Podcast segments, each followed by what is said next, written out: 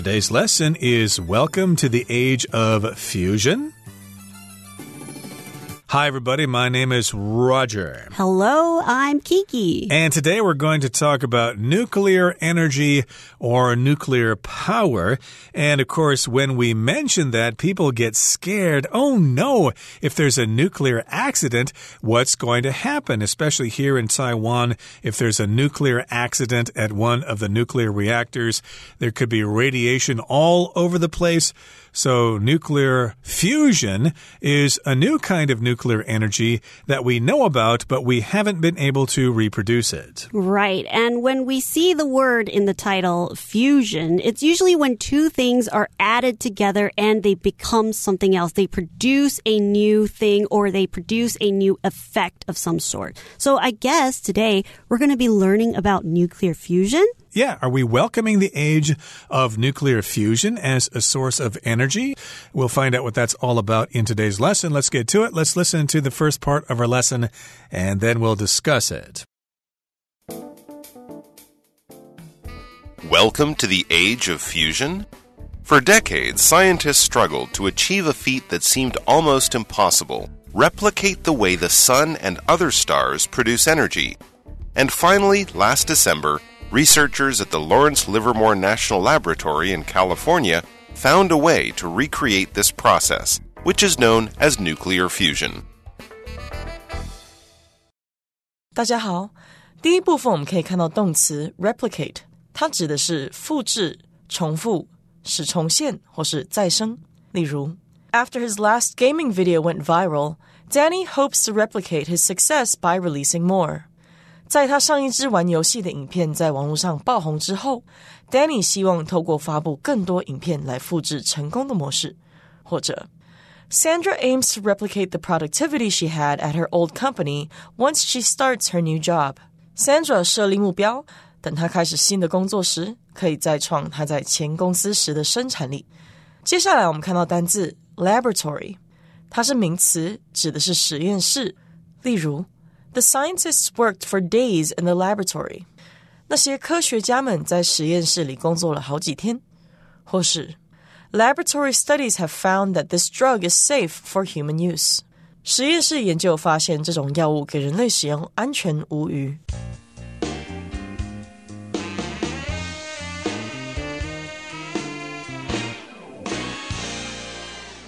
Okay, so again, we're talking about fusion. And as Kiki said, that's when you take two or more things and put them together to make something new. Now, if you talk about nuclear power, the kind we're most familiar with is nuclear fission which is when you actually split an atom apart. Like at uh, nuclear power plants, they usually split uranium, I believe. And when you do that, you create a lot of energy, which can boil water to run power generator and things like that. But unfortunately, you will be left with lots of radioactive waste. So a lot of people are opposed to nuclear power or nuclear fission. But this is a different kind here, nuclear fusion. And our article will explain that concept to you. For decades, scientists struggled to achieve a feat that seemed almost impossible. Replicate the way the sun and other stars produce energy. So for many years, scientists, they wanted to achieve something. They wanted to achieve a feat. A feat is a type of challenge that's so hard and they want to achieve something that people think might be impossible. So they tried to replicate the way the sun and other stars produce energy. Replicate is to reproduce, to recreate something that might happen naturally. So scientists, they want to work in their labs to try to copy something that happens in nature. They will try to replicate it in their labs. Right. So, of course, scientists know that the sun is powered by nuclear fusion with lots of hydrogen atoms coming together to form helium.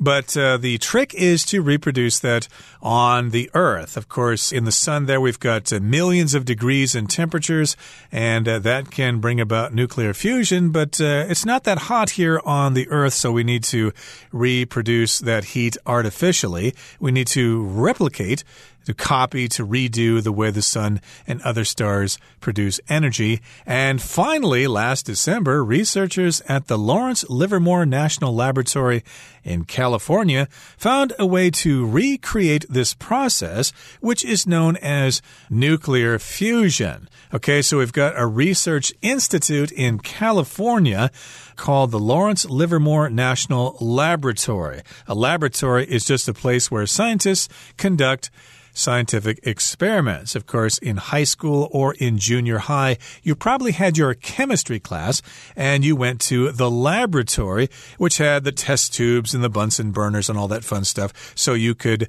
create different things in the laboratory to conduct experiments yourself. And to recreate something, like we said, is to copy something that happens naturally, or you want to copy somebody's behavior. So you try to recreate it. You make it again in your way, or you try to find out how you can make it again in a different scenario or in a different situation. Right. And of course, if you recreate this process, you duplicate it on the Earth. So, yes, indeed, we want to combine hydrogen atoms to make helium and produce a lot of energy as a result. Okay, that brings us to the end of the first part of our lesson for today. Let's listen now to the second part. More specifically, nuclear fusion occurs when two atoms press together so tightly that they combine into a single atom, creating a burst of energy as they do so. The Livermore scientists used 192 lasers to heat a ball of hydrogen about the size of a peppercorn to millions of degrees Celsius. The result was exactly what they'd hoped for. The hydrogen atoms produced a fusion reaction, releasing a flash of energy, and more importantly, doing so with a net energy gain. That is, the energy produced was greater than the energy used to cause the reaction. 第二部分我们看到名词 atom，它的意思是原子。例如，Mr. Adams used a model of an atom to teach his students about matter. Adams 老师用原子模型来教导学生物质的知识。 又或者说，Atoms are the basic building blocks of all things. 原子是所有东西的基本构成要素。接下来我们看到单字 laser，它是名词，指的是镭射。例如，Lasers are used in a wide variety of medical procedures, including eye surgery. 镭射被用于各种医疗手术，包括眼科手术。再举一个例子，Unfortunately, my new laser printer does not work with my old laptop. 不幸的是，我的新镭射印表机无法在我的旧笔电上使用。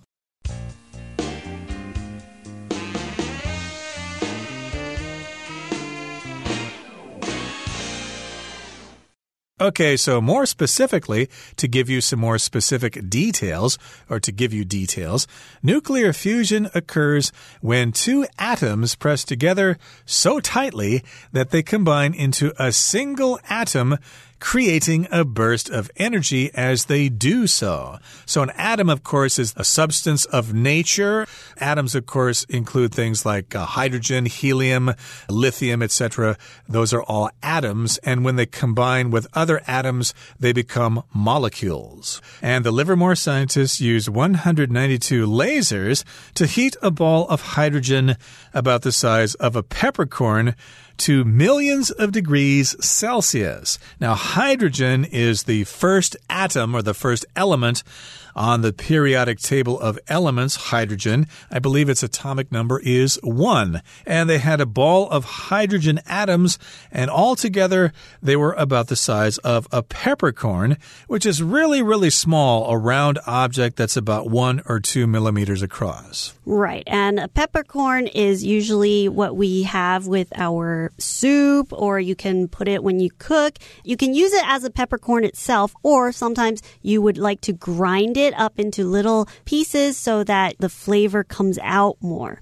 And we also see in the beginning of the sentence lasers. So nowadays we use lasers in a lot of situations and laser is usually a beam of light. So there's a lot of laser surgery that goes on now. You know, when you have LASIK surgery, they also use lasers. And in this case, they use these lasers to heat up the little peppercorn sized hydrogen and they heat it up to millions of degrees Celsius. Exactly. So it was really, really hot there. You did not want to be at that spot there. Of course, Celsius is the most common form of measuring temperature in the world. In the United States, they still use Fahrenheit, but here in Taiwan, of course, we use Celsius, sometimes just simplified as the letter C. And the result was exactly what they'd hoped for. The hydrogen atoms produced a fusion reaction, releasing a flash of energy and more importantly, doing so with a net energy gain. So that's an important breakthrough there. In the past, of course, they probably spent lots of energy trying to get these atoms to fuse together, but the energy they got was not equal to the energy they put into it. But finally, we have an excess of energy. We have a net energy gain.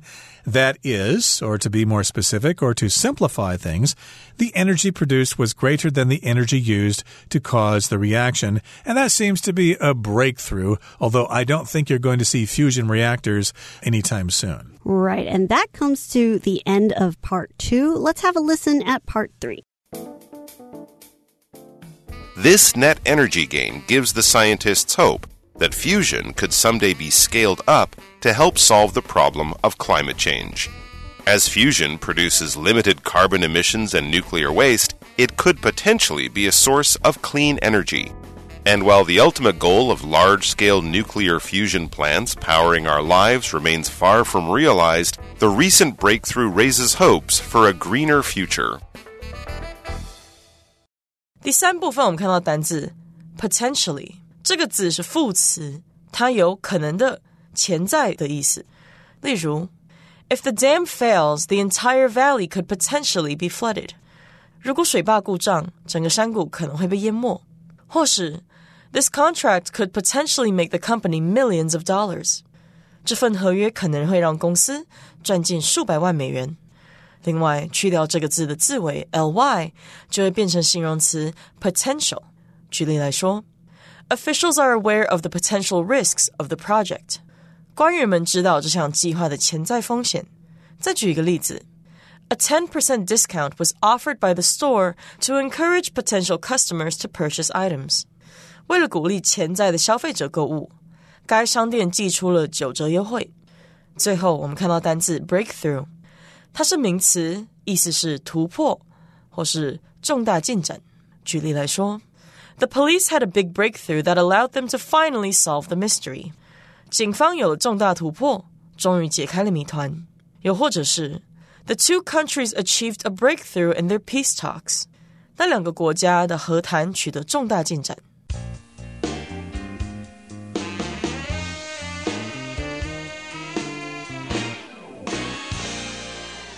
Okay, moving on now to part three in today's lesson. Let's continue to talk about nuclear fusion. This net energy gain gives the scientists hope that fusion could someday be scaled up to help solve the problem of climate change. So we have this net energy gain. In other words, we got more energy than we put into it at the beginning. And scientists now are hopeful that fusion could eventually improve by leaps and bounds, and eventually it can be scaled up to help solve the problem of climate change. If you scale something up, of course, you increase the value of it, you increase the amount of something. For example, if you manufacture a certain product and you sell it on the market for 100 NT dollars, and then people like it, they start to buy it, and you start to produce more and more of them, well, you scale up production, you increase production, so you produce more and more of that item, and then consequently, the price can come down to 50 NT, even to 10 As fusion produces limited carbon emissions and nuclear waste, it could potentially be a source of clean energy. So the scientists, they're hoping that this nuclear fusion could be a new source of energy. So it's a new way to produce energy that we can all use and it's clean for the environment because it creates less carbon emissions. So what's a carbon emission? When we burn fossil fuels, it creates a lot of other excess waste or other chemicals that go into our air and it pollutes the air. So carbon emissions to have emission is when something puts something out. So your car, it can emit smoke from the tailpipe because you're burning things in the engine. So there's other chemicals that are coming out of the car. So you're emitting these smokes or you're emitting these chemicals. Or these fumes or this smoke, etc. So yes, indeed, we want to watch out for those carbon emissions. Here, carbon, of course, is an element, atomic number six. And of course, we often talk about carbon monoxide or carbon dioxide, two different kinds of molecules that include carbon.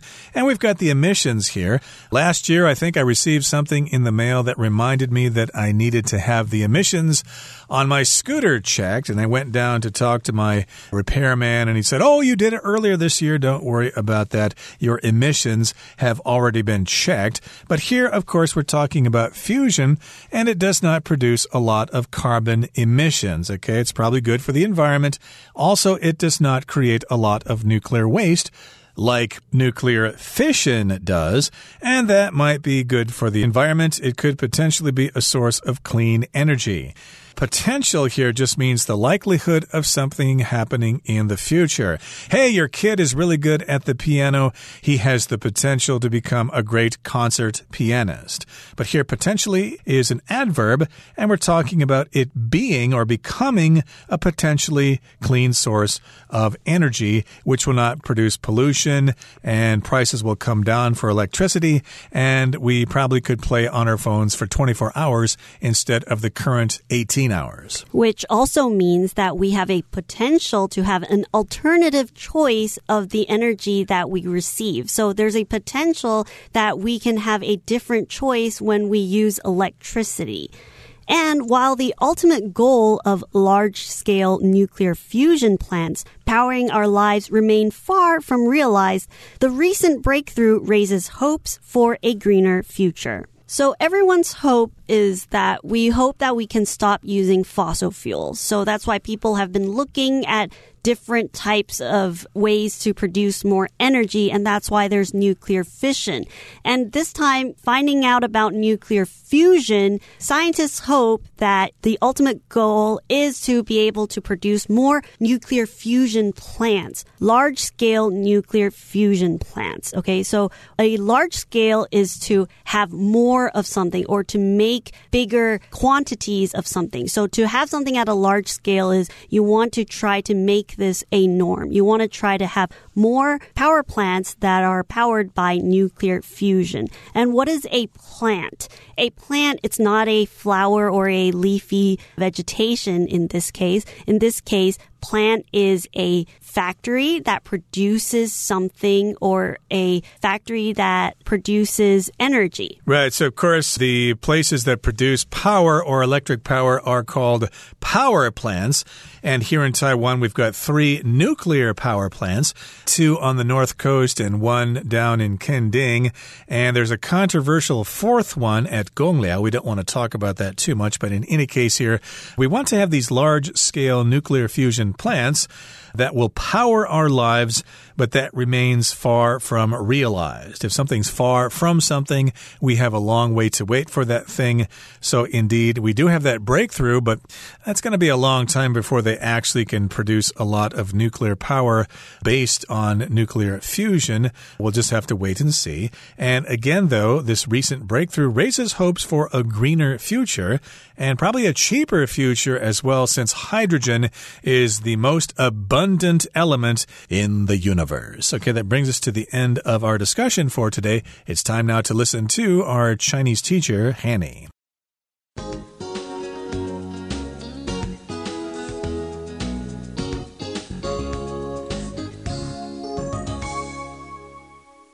同学，大家好，我是 Hanny。我们来看今天的文法重点。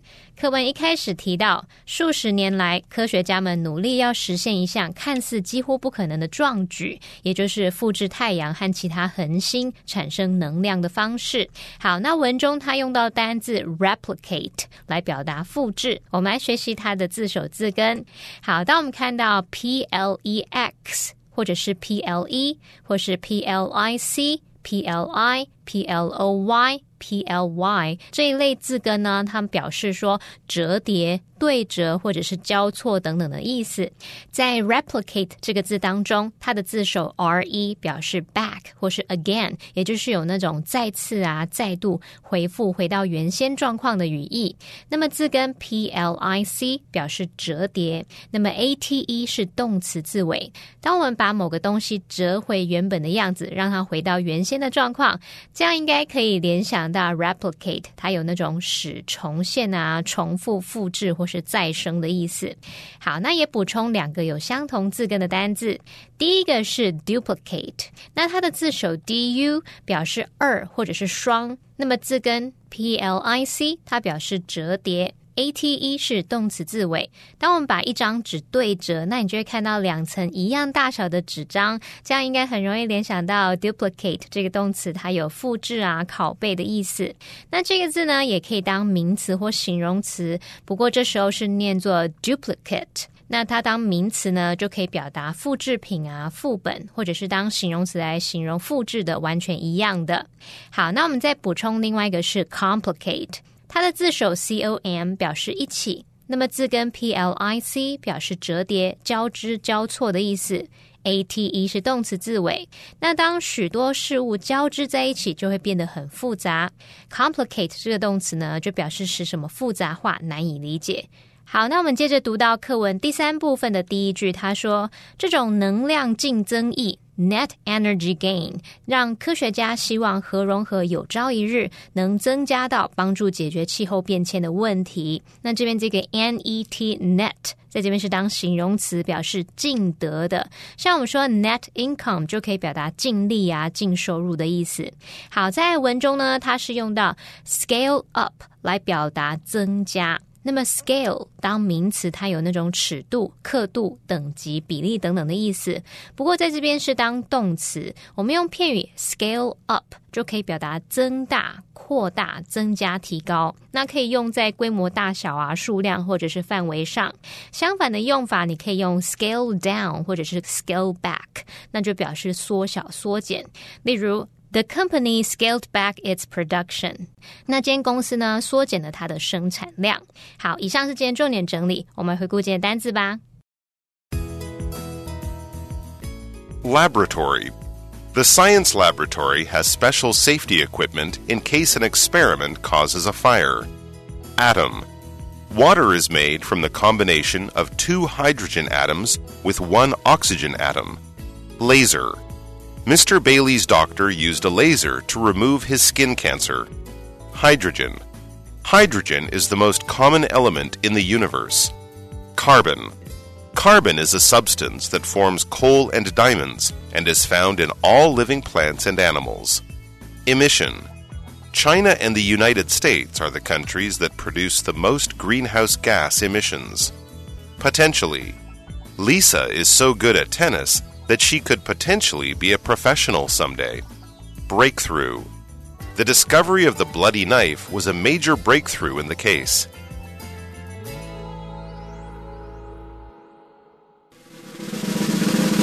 Discussion starter starts now. Here's our discussion starter for today. The question is Do you think that nuclear fusion will become a practical source of energy in the next 10 years? Why or why not? I think it's definitely possible. I think in theory, everything sounds picture perfect, you know, something that doesn't create as much nuclear waste and, you know, it limits the amount of carbon emissions. But I think to be able to set up all of these nuclear fusion power plants it's going to take a lot of money and it's going to take a lot of time. It's just like we see all these solar panels and also the wind turbines. There's a lot of them, but it's still not enough to generate power to be able to provide electricity for everybody. Yeah, even though it does seem rather exciting to have this breakthrough, I don't think that nuclear fusion will become a practical source of energy in the next 10 years. Given that you need to do this to many billions of hydrogen atoms that are larger than a peppercorn, so I think they've got a long way to go on that. And of course, there are probably going to be political problems that will prevent future research, lack of money, or whatever. And maybe, of course, people will be opposed to it because, oh, it sounds like it might result in a nuclear war. Well, that brings us to the end of another edition of our program, and please make sure you join us again next time. From all of us here, I am Roger. I am Kiki. See, you next time.